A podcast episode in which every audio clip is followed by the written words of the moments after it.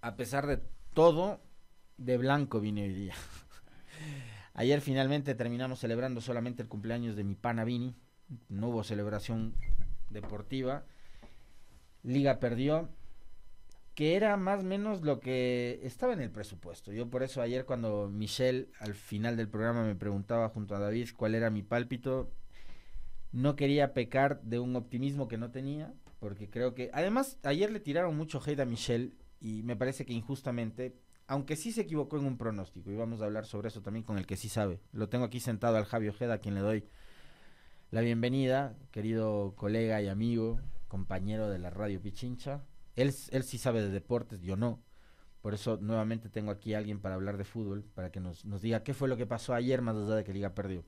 Pero decía, a Michelle le echaron hate porque creo que nos dio una, una dosis de realidad, Michelle, ayer con su análisis sobre el tema del, de lo que iba a ser el partido con el Fluminense. De largo, creo que, y, y, por donde se lo mire, el Fluminense era más equipo que liga, y creo que eso al final se demostró en el resultado global de la final, el 2 a 1, que tampoco es que le pasó por encima y que le aplastó a la liga, porque capaz y alguien hubiera esperado que el Fluminense ayer le meta cuatro, cinco, tres goles de la liga y eso no pasó. Eh, de hecho, uno de los goles con el que logran la, el campeonato es de penal.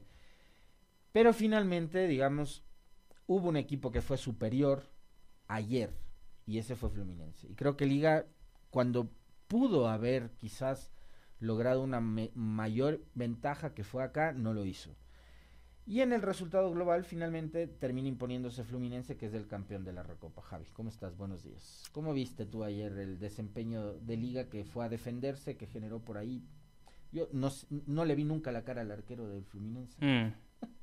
Pero ¿cómo viste tú el partido? ¿Cómo estás, Alexis? Buenos días con todos. Gracias por, por la invitación. Es un gusto estar con ustedes. En primera instancia, sí, a la gente no le gusta escuchar eh, algo que, que, no les gusta, valga la redundancia. Cuando es, escucha a la gente algo que no les llena, empiezan a tirar hate. Y cuando no tienen una cuenta verificada en las redes sociales es más fácil más tirar hate, es más claro. fácil. Entonces, eso se, se, es comprensible. Después, eh, claro, previamente al, al, arranque de la Recopa todos pensamos eso, ¿no? La liga cuando dio la vuelta olímpica en el Maracaná eh, termina recibiendo tres goles contra Fluminense. Ayer solo recibió dos a partir del minuto 78. Uh -huh. ¿Qué quiere decir esto? La liga aguantó bien. Sí. Y es cierto, aguantó. aguantó. No, no, no, no generó, generó nada, no generó. Eh, una, nada. Una que recuerdo, la, la que se manda, la quiso hacer heroica. Eh, Lucas Ezequiel Piovi se lleva la, la, marca de tres jugadores y dentro de las cinco y con 50 uh -huh. no logra concretar el, el tanto. Uh -huh. Esa fue la más clara que tuvo Liga, porque fue para eso. El, el director técnico Alcácer, que trasladaba todas sus conocimientos y todas sus indicaciones a Adrián Gavarini, le indicaba eso, ¿no? Eh, ir a defenderse. Y lo hizo bien, lo hizo bien. Eh, finalmente, yo creo que lo que termina desestabilizando el partido es la experiencia de Fluminense. Eh, es tener a Douglas Costa, a Renato Augusto, a Marcelo dentro del campo de juego, a Kennedy. Eh, que son jugadores eh, millonarios, uh -huh. con mucha experiencia, los, los tres primeros que nombré. Entonces eso es lo que termina dándole el, el, el, título a Fluminense. Y del otro lado a Liga que cometió dos errores y le costaron caro. El primer cabezazo lo dejaron solo. Claro. Lo dejaron solo al, al, al colombiano Yonarias. Eh, Ade que se había mandado un gran partido. Partidazo de Ade y Mina. En esa jugada estaba totalmente perdido. ¿no? Estaba cubriendo más un poco a la derecha. Ajá. Ah, eh, entonces, al centro más bien. Sí, al centro. Entonces quedaba un espacio. Sí. Ese es el error número uno. Sí. Dejaron a alguien ahí solo y los brasileños Oye, cuando tienen una la invocan. Y después cuando, cuando se da la jugada del penal, el que, el que, bueno, cuando regresa a ver el técnico a la banca del Fluminense y ve a Marcelo. Claro, Marcelo. yo cuando yo cuando entró Marcelo a la cancha dije, caray, tengo el corazón dividido. claro, del Madrid, claro, del, claro, Madrid, claro. Del, del, Real Madrid, cinco Champions, 30 títulos con el de ayer 31. Imagínate sí, lo que es ese, ese palmarés, la experiencia, ¿no? él controla. Entra Marcelo y los, y los otros dos cambios que hizo, tú sabrás mejor que yo los nombres de los jugadores. Kennedy, ¿no? Renato Augusto, Douglas Costa. Cambian la realidad del partido. Claro. Y cuando se, se da la jugada del penal, Marcelo con toda su experiencia, con la experiencia también de Dida. Y yo decía, qué lindos, qué lindo hubiese sido que Marcelo sea el que patee el penal. Claro. Pero con toda la experiencia, Marcelo va y dice, voy a patear yo. Y después le dice al colombiano, no, no. Claro, patea esa, tú". esa es una jugada Y- psicológica. exactamente, Sí. exactamente. Y claro, ahí era nuevamente toda la responsabilidad sobre las manos de Dida. Claro, y, Y pero qué bien le- o sea, deben haberle estudiado mucho a Dida. claro, y, y Dida divina además. Claro. ¿no? Dida antes de, bueno, luego de quedar campeón de la Copa Sudamericana, dice a los medios, yo ya tengo una, una forma de, de tapar los penales, yo ya tengo un truco, no lo revela todavía. Y ayer casi le sale, Sí. pero bien pateado la Muy de John Arias. pateado. Pero antes lo de Marcelo, eso se había visto antes en una final de Mundial de Clubes que juega Palmeiras contra Chelsea, que una penal para el equipo londinense. Y en ese momento creo que fue Aspilicueta el que toma la pelota, el capitán del Chelsea, y se, y se gana todas las... eh, los, los gritos, el griterío de los brasileños contra él. Pero al final no cobra Aspilicueta y le da a un compañero y termina transformando el gol. Eso es lo que hizo ayer Marcelo. Sí. Porque le, te- le quitas presión al otro rival, porque el, Claro. el- el arquero, incluso Do- Dida Domínguez, se acercó a Marcelo. Hubo una toma en la que se empiezan a decir de todo. Claro, psicológicamente Dida también preparado, pero Marcelo ya a nivel superior, él la tenía preparada. Era, era Arias el que iba a cobrar Es- y finalmente... Es la experiencia lo que termina ganando ayer eh, a Fluminense el, el segundo título internacional en su historia. Y creo que tiene que ver también con la experiencia del técnico. O sea, ayer, se dio, ayer uno se da cuenta de que de un lado había técnico y en el lado de liga, o sea, creo que había una inexperiencia notable. Claro. Sí, es, es Diniz contra Alcácer. O sea, es, es una... O sea, Diniz ha a la selección. a la Brasil. selección. bra- Diniz que se, se comió el 2023 dirigiendo a dos clubes al mismo tiempo, a Brasil, a la selección absoluta y a Fluminense. Y del otro lado tenemos a Alcácer que va a tener su primera experiencia en, en primera división masculina, porque Oye, él la ha dirigido en Yo, femenino. yo- yo les también. decía a, a- a mis amigos con los que estaba viendo ayer el partido, Sí, lo de ayer, si es que Liga conseguía el título, que era una, una cosa histórica hubiese sido, porque habría sido el tercer maracanazo, Claro. la tercera vuelta olímpica en el Maracaná y el tercer título internacional que le gane Liga Fluminense. Desde ahí para mí ya era casi una misión imposible. sí, sí, sí, complicado. Y aparte hubo algunos ingredientes que los está comentando la gente. ¿Qué que- dice la está gente? súper pilas, ¿no? Ah, Sobre bien. todo lo que hay en torno al tema de, de lo de ayer. Eh, lo de la famosa pancarta. El avión que, que, que vuela con esa leyenda diciendo eh, he vuelto. hijo He mío". vuelto hijo.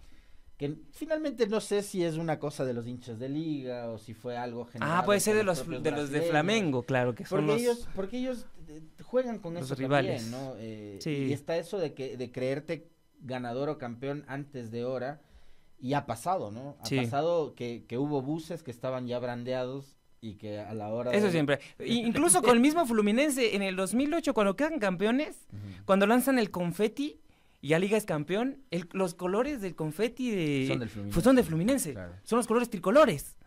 No, eso ha Cuando, cuando el existido. Barcelona dio la vuelta olímpica en Casablanca. Claro, la liga ya también. tenía brandeado el bus. Exacto. Bueno, eso siempre ha pasado, siempre ha pasado.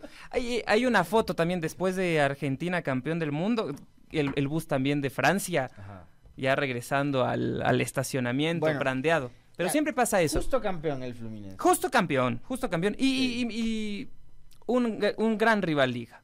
Con las limitaciones que puede tener, eh, Sí. aguantó. Porque eh, con todo lo que el cambio de directiva, un director técnico que va a dirigir por primera vez en, en la primera división de fútbol masculino, uno se temía lo peor, ¿no? Con la salida de jugadores importantes como Pablo Guerrero, como Renato Ibar, que se sintieron las ausencias en Sí, esta final, sí. por supuesto. Eh, era, a- era favorito Fluminense, pero Liga ganó la ida y aguantó 78 minutos Ujú, contra un equipo multimillonario. Claro. Entonces es Una un digno final. rival. Una A mí me final, gustó. sí, muy interesante estuvo. La ida, la- a ver, cada uno hizo lo suyo. La liga empezó a presionar en el primer partido, que era- se jugó con una intensidad.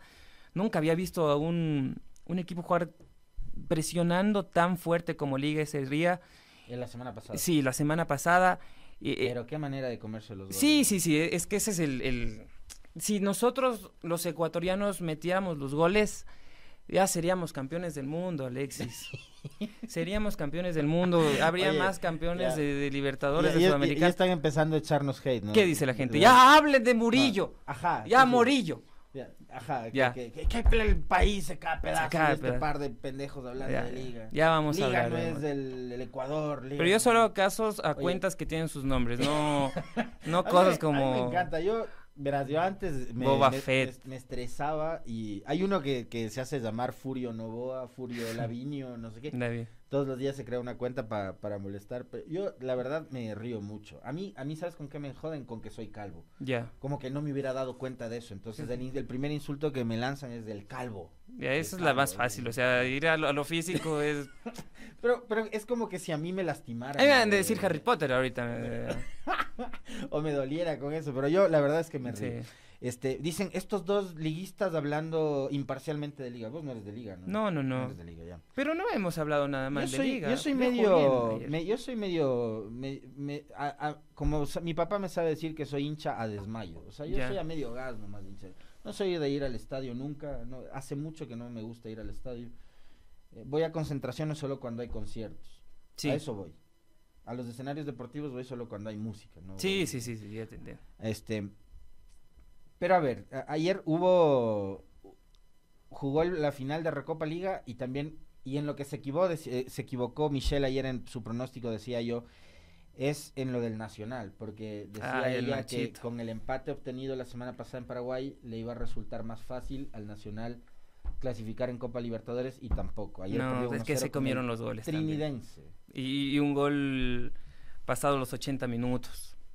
Y, y se perdieron muchas ocasiones de gol el, el equipo de Nacional. Pero también hay que, hay que tener mérito porque Nacional no ha hecho grandes contrataciones. Pero hay una cruda realidad y es que los eh, equipos ecuatorianos, tanto Aucas como el Nacional, se quedan eliminados de la Libertadores por el último y penúltimo de la Liga Paraguaya. Qué tenaz. Ese es, eh, están ahí los los eh, las tablas de posiciones para, para revisar y, y- y ahí uno encuentra eso. Nos fue mal. Nos Liga fue mal, Liga. Perdió la final de la Recopa. Pero rival digno, Nacional- Liga ayer. Sí, largo, Dig- y- largo. y en la llave Gran incluso, sí. Gran equipo Liga, gran equipo Sí, Liga. sí, sí, sí. Em, Pero si ganaba era paternidad sobre y, y Fluminense. sabes una cosa, Eh, yo hubo un rato que así con que- hubo un rato en que tenía exceso de optimismo durante el partido y le decía a mis amigos, Liga va a ser campeón porque Sí. notaba que tenía mucha suerte. Sí, sí, sí. O sea, Dida tuvo unas, un par de intervenciones del primer tiempo Magistrales. que fueron hijo Magistrales. dije, esta es la suerte del campeón. sí, sí, sí. Y después ser, veía al final del primer tiempo que el Fluminense le tenía como demasiado respeto, miedo y que empezaban a desesperarse. Sí, sí, sí. Y, y porque al frente estaba Liga, porque les había ganado. Claro, y además el guiño que la liga sale como, con la indumentaria casi del 2008. Claro, con el pantalón. Pantaloneta negra, negro. polines negros, Oye, camiseta blanca. Nos fue mal en el fútbol, pero yo sí quisiera hablar, y al final, para que te vayas y, y- y me dejes de hablar de lo que Sí, sí, sí, importa, perfecto, claro de- que sí. De país, a Murillo, Murillo, Murillo, de- Meirillo. de- del, del acuerdo político entre el correísmo y el gobierno Perfecto, de Novoa, sí, que sí. ayer me moría de risa porque iba viendo algunas radios de la competencia, y los periodistas estaban indignados porque el acuerdo nuevamente, el supuesto acuerdo nuevamente Mm. cobró vigor, porque hasta la mañana estaban celebrando, estaban como los hinchas de la liga antes del partido. Estaban con la pancarta, Igualito. que igualito. ya. Mandaban a volar Eh. una pancarta diciendo se acabó el Ah, acuerdo. Eh, estaban celebrando en la mañana. Se acabó el acuerdo del correísmo con el gobierno, si es que existe el dicho. Y claro, en, en las... Como y- que si el acuerdo político sí. entre el correísmo, ADN y el PSC fuese una cosa vital y con eso usted compra la comida para la semana Claro, y yo com- y yo pago las pensiones de mi hija, sí, sí. que sí. sí pago, por cierto. Oye, este fuera del tema del fútbol que nos dejó malas noticias, esta semana fue una gran semana para el deporte nacional. Sí, sí, sí, lo de, lo de Angie Palacios, Neisy Hablemos de las pesistas ecuatorianas porque además de eso nadie le, o poca gente le para bola. Neisy Gómez, eh, Angie Palacios. Angie Palacios. Está también, eh, se me fue el nombre, se me fue el ya nombre. te- Ya te, ya te digo eh, el nombre. que, que, que ganó también medallas. Eso, Liseta Lloví. Que, que son representantes eh, ecuatorianas que cada vez que se suben eh, a una colchoneta en el ámbito internacional logran eh, estas preseas. Liseta Lloví es una campeona, o sea, competencia a la que va, competencia a la que gana. Neisy ya nos demostró en los Juegos Olímpicos de Tokio. Tamara también, que está lesionada Tamara hoy, Tamara les cuento, Salazar. sí, está lesionada, pero se viene el Campeonato Mundial en Tailandia y aquí la mala noticia, eh, que solo vamos a tener una representante, es o Neisida Gómez o Tamara Salazar. Porque tienen que Tienen que enfrentarse entre entre sí.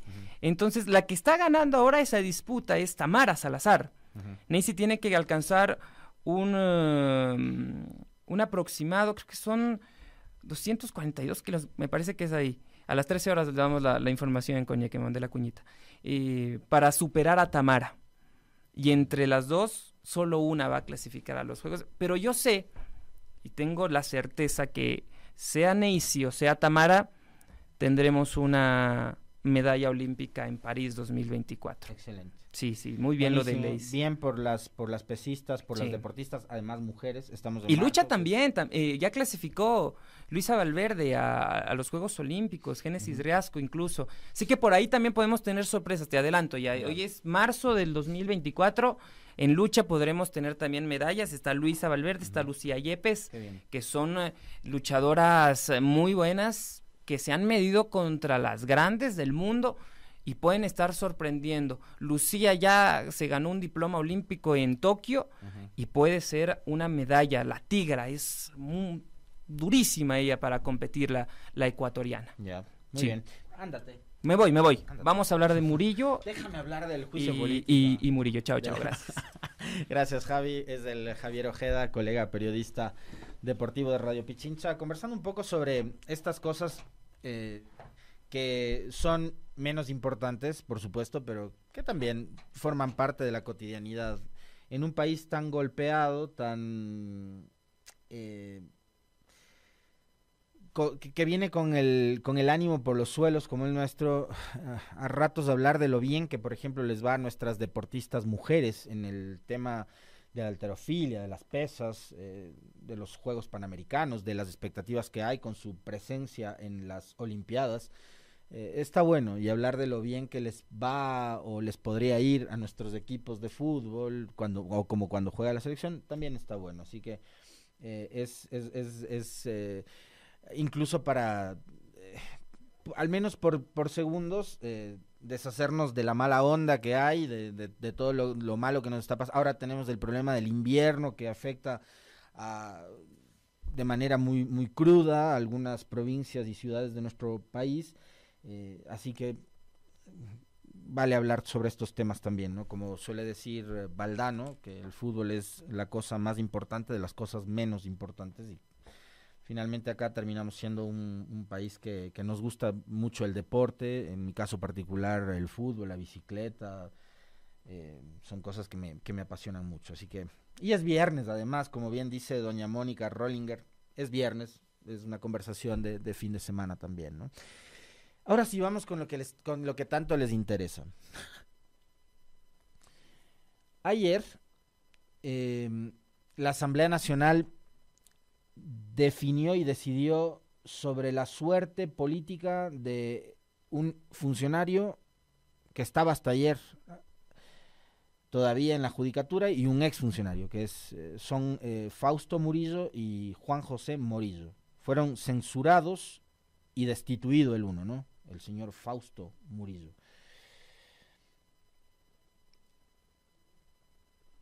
Yo no me voy a desdecir de lo que opinaba ayer en mis redes sociales. La censura y la destitución de un mal funcionario o de malos funcionarios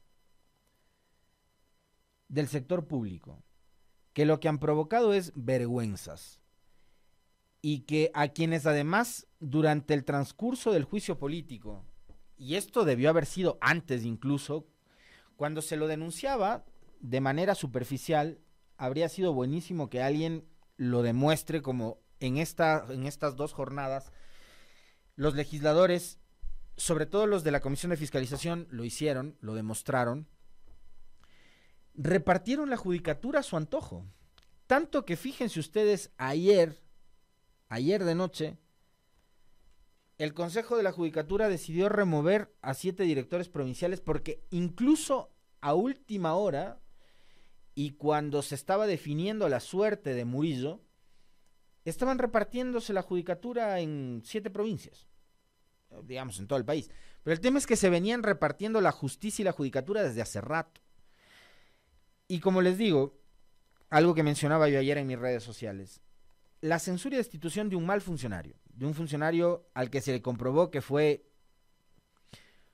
eh, o cometió actos irregulares que tienen que ver con corrupción o con malos procedimientos o que incumplió las funciones que le encargaron, no es una victoria de una o dos bancadas. Y yo les digo sinceramente, a mí, por ejemplo, de alguna manera sí me choca que las bancadas y, nuestros políticos salgan y celebren eh, estas votaciones o esto que se puede entender como triunfos políticos dentro de la Asamblea como si se tratara de un gol.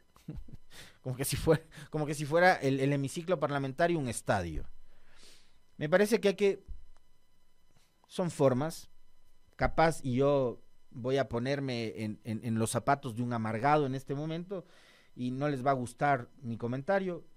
Lo, lo lamento, pero yo, en serio, para algunas cosas soy así termino siendo bastante parco, a veces hasta medio frío. Eh, no soy de celebrar cosas, pero yo no celebraría como que si hubiera metido un gol mi equipo eh, la votación de ayer. Lo asumiría con mucha más altura, con mucha más sobriedad y con mucha más seriedad, tomando en cuenta que lo que está en juego es del país. Y aquí una crítica y un comentario también al ejercicio del periodismo sobre este asunto. Porque como muchas cosas en el Ecuador pretendieron reducir este juicio político a una nueva disputa del correísmo. Y perdónenme, pero el Ecuador es más que el interés que puede tener el correísmo o cualquier otra organización política o partido sobre la destitución o designación o posesión de un nuevo funcionario o de nuevas instituciones.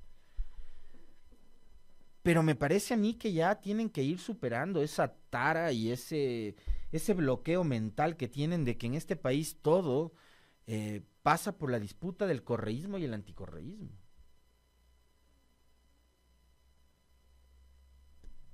La función judicial, como muchas otras instituciones de este país, está atravesando una crisis institucional muy profunda, muy severa, muy grave. Y no es solo la justicia. Y esta es una tarea de absolutamente todos los actores que forman parte de la cosa política, del manejo de la política y también de la opinión.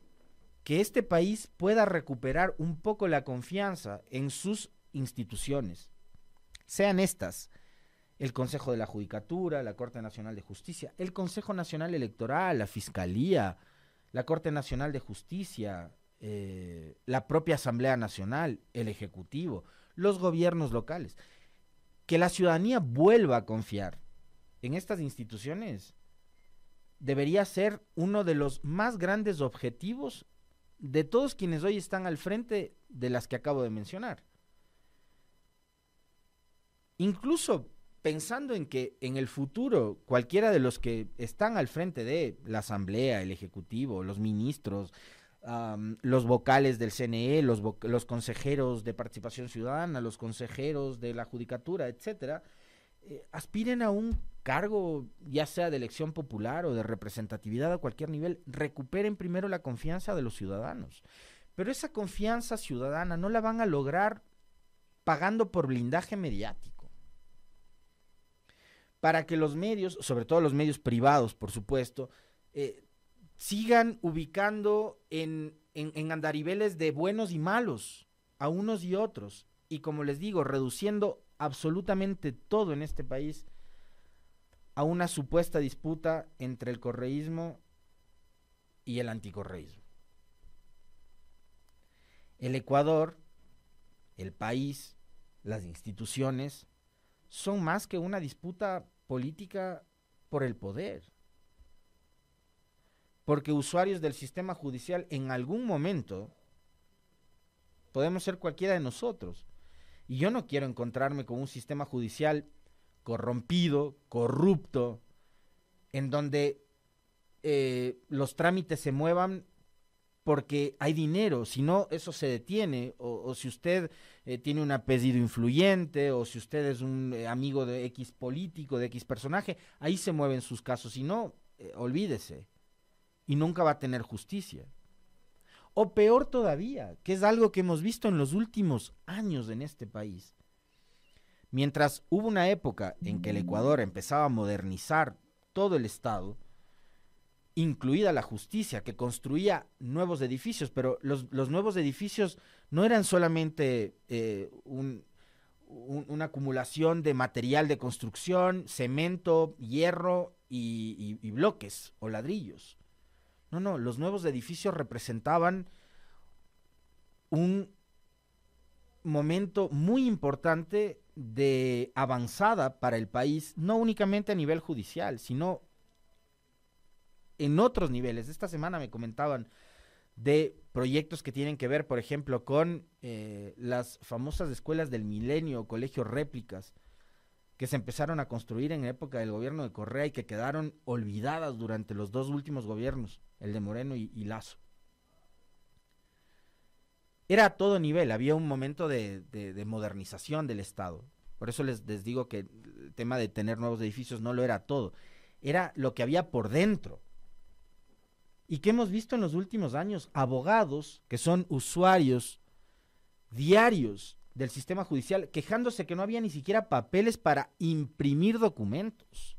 Y peor todavía, que en zonas de la costa, donde tienen que trabajar y soportar unas temperaturas impresionantes, ni siquiera habían sistemas de aire acondicionado. Y, las personas que trabajaban en las judicaturas, en, los, en los juzgados, en la costa, tenían que hacerlo los que mejor suerte corrían con ventiladores, pero ventiladores gestionados por ellos, comprados por ellos, porque no había aire acondicionado. Y peor todavía, que en las oficinas ni siquiera había, ya, ya no solo papel para imprimir, en las copiadoras, o en las impresoras, sino que ni siquiera tenían papel higiénico.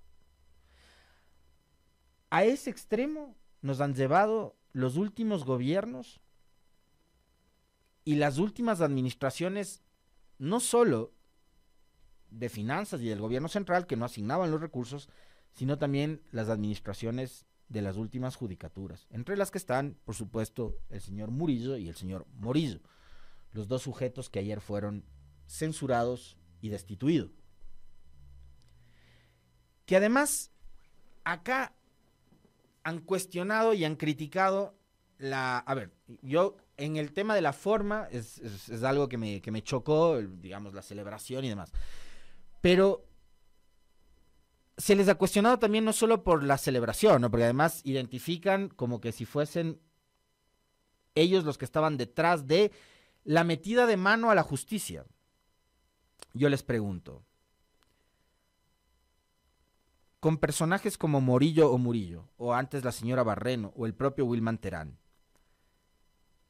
¿alguien desde la época del Trujillato no le metieron la mano ya a la justicia? ¿O cuestionamos la metida de mano a la justicia, a la justicia dependiendo de quién es la mano? Porque es evidente que la mano y estaba metida en la justicia. La pregunta es la mano de quién era. ¿Era la mano del Trujillato? ¿Era la mano de la gente que venía desde el gobierno de Lenín Moreno? ¿Era la mano de la gente que después se quedó en el gobierno de Guillermo Lazo?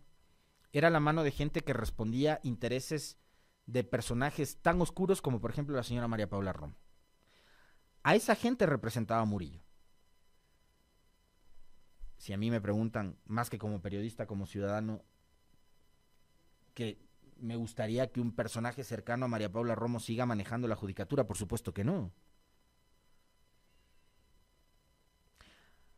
Entonces, ahora que los señores de la Revolución Ciudadana, y a propósito de el discurso de la vicepresidenta Veloz, presidenta encargada actualmente, ha generado muchas críticas por parte de ciertos medios de comunicación y periodistas, plenamente identificados de que hay que recuperar la justicia. Sí, pero esa recuperación de la justicia tiene que ser para la ciudadanía.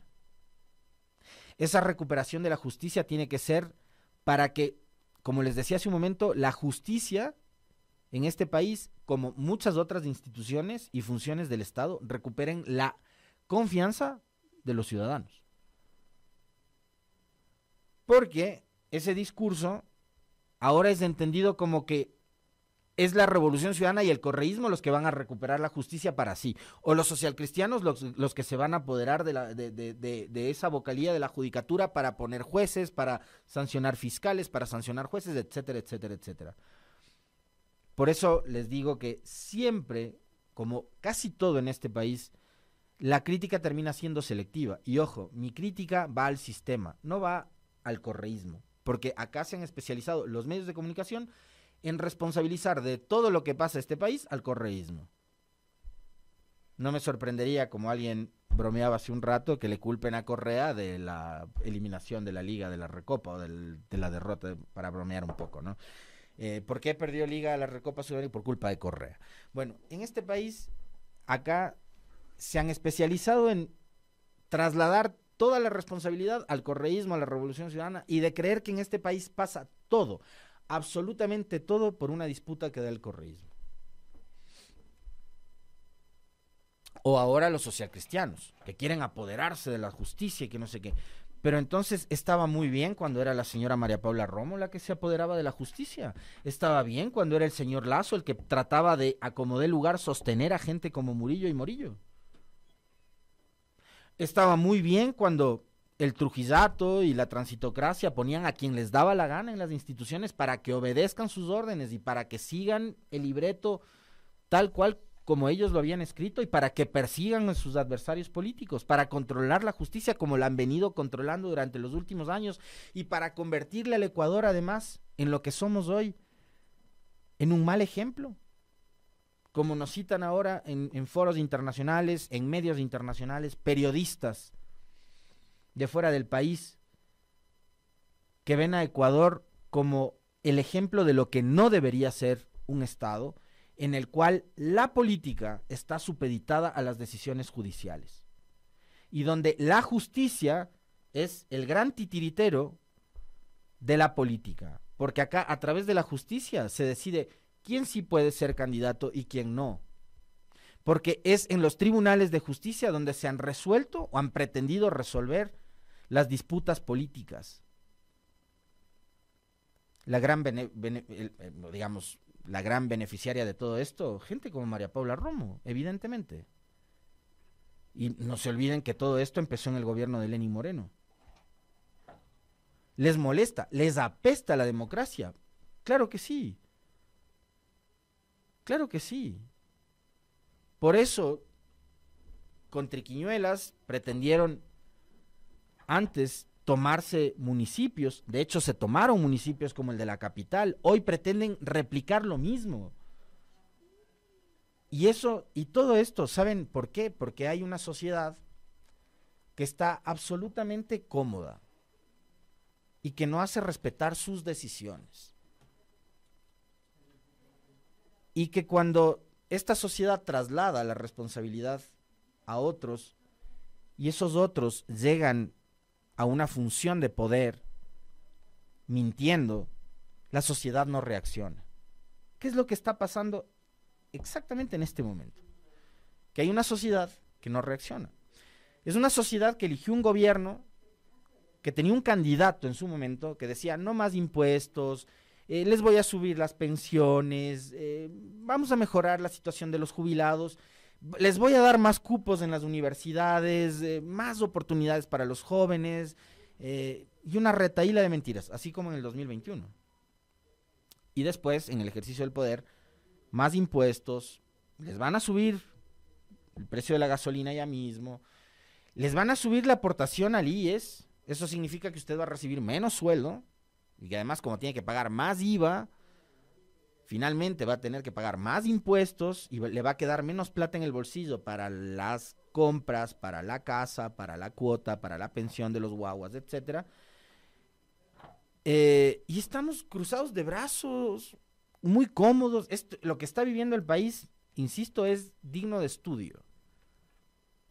Porque parecería que ya nos convertimos en un pueblo masoquista. Nos tratan mal y ahí estamos felices con los nuevos anuncios, eso de que nos van a subir la aportación del IES al 30%, yo me imagino que la popularidad de Novoa ahora debe estar por el 95%, pues.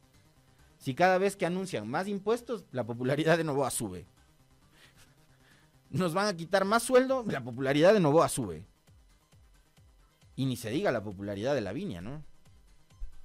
Que estuvo elegantísima visitando a Jill Biden. Y eso es motivo de titulares en la prensa de Ecuador. Una sociedad que no reacciona. Tal cual. Eso es lo que hay. Ayer por suerte la Asamblea reaccionó. Y censuró y mandó a la casa a un funcionario corrupto e impresentable como Murillo. Eso, insisto, no debe ser motivo ni de triunfo ni de celebración de una o dos bancadas. Eso tiene que celebrarlo el país. El problema es, ya nos deshicimos de un corrupto. ¿A quién vamos a poner ahí? Ojalá no pongan a otro corrupto.